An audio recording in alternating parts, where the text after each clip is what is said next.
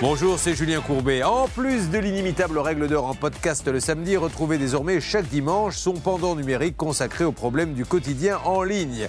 Comment naviguer en toute sécurité sur Internet, comment éviter les arnaques par mail ou par SMS qui sont légion? Et comment protéger vos données personnelles? Ce podcast répond ici à toutes les questions que vous vous posez sur les nouvelles technologies. En France, aujourd'hui, en moyenne, un enfant reçoit son premier téléphone à l'âge de 9 ans et 9 mois. À 11 ou 12 ans, ils sont déjà plus de 90% à se rendre régulièrement sur les réseaux sociaux. Mais malheureusement, ces pratiques ne sont pas sans risque pour les plus jeunes. Troubles du sommeil, cyberharcèlement, images violentes ou sexuelles, les dangers sont nombreux. Alors, dans ce nouvel épisode de la règle d'or numérique, Benjamin Hu, journaliste RTL, vous explique comment protéger vos enfants en installant un contrôle parental sur leur smartphone.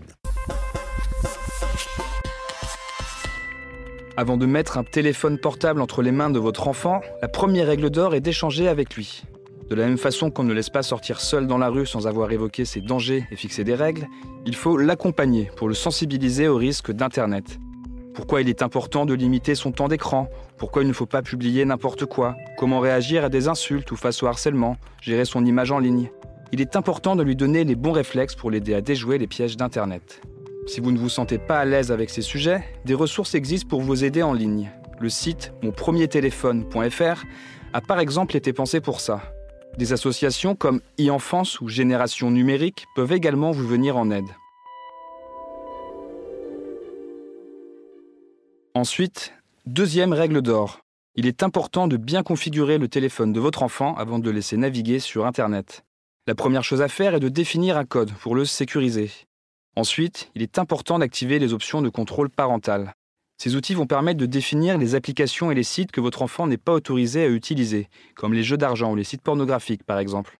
Ils vont aussi restreindre un certain nombre de fonctions pour sécuriser son expérience en ligne et limiter le temps qu'il peut passer sur son écran. Vous pouvez par exemple autoriser TikTok, mais seulement deux heures par jour.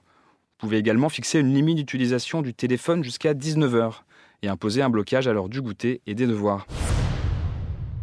Il existe plusieurs systèmes de contrôle parental. Sur iPhone, on peut passer par l'outil Partage familial. Il faut créer un groupe familial dans les paramètres, puis un identifiant Apple pour votre enfant. Vous pourrez alors superviser son usage de l'iPhone. On peut aussi passer par la fonction Temps d'écran pour fixer des limites directement dans les réglages de l'iPhone. Sur Android, il faut aller dans les paramètres et la partie Bien-être numérique et contrôle parental. Vous pouvez aussi télécharger l'application Family Link de Google celle-ci propose des rapports sur les activités de votre enfant et un système de géolocalisation pour savoir où il se trouve. La plupart des opérateurs proposent aussi des applications clés en main qui vous guident pour contrôler les usages de votre enfant. Pour aller plus loin, les applications proposent elles aussi leurs propres options de contrôle parental. Sur TikTok par exemple, vous pouvez associer le compte de votre enfant au vôtre. Vous pourrez ainsi limiter le temps passé sur l'appli, bloquer l'affichage de certains contenus les messages privés, mais vous pourrez aussi voir les comptes qu'il ajoute à ses amis et les signalements qu'il effectue.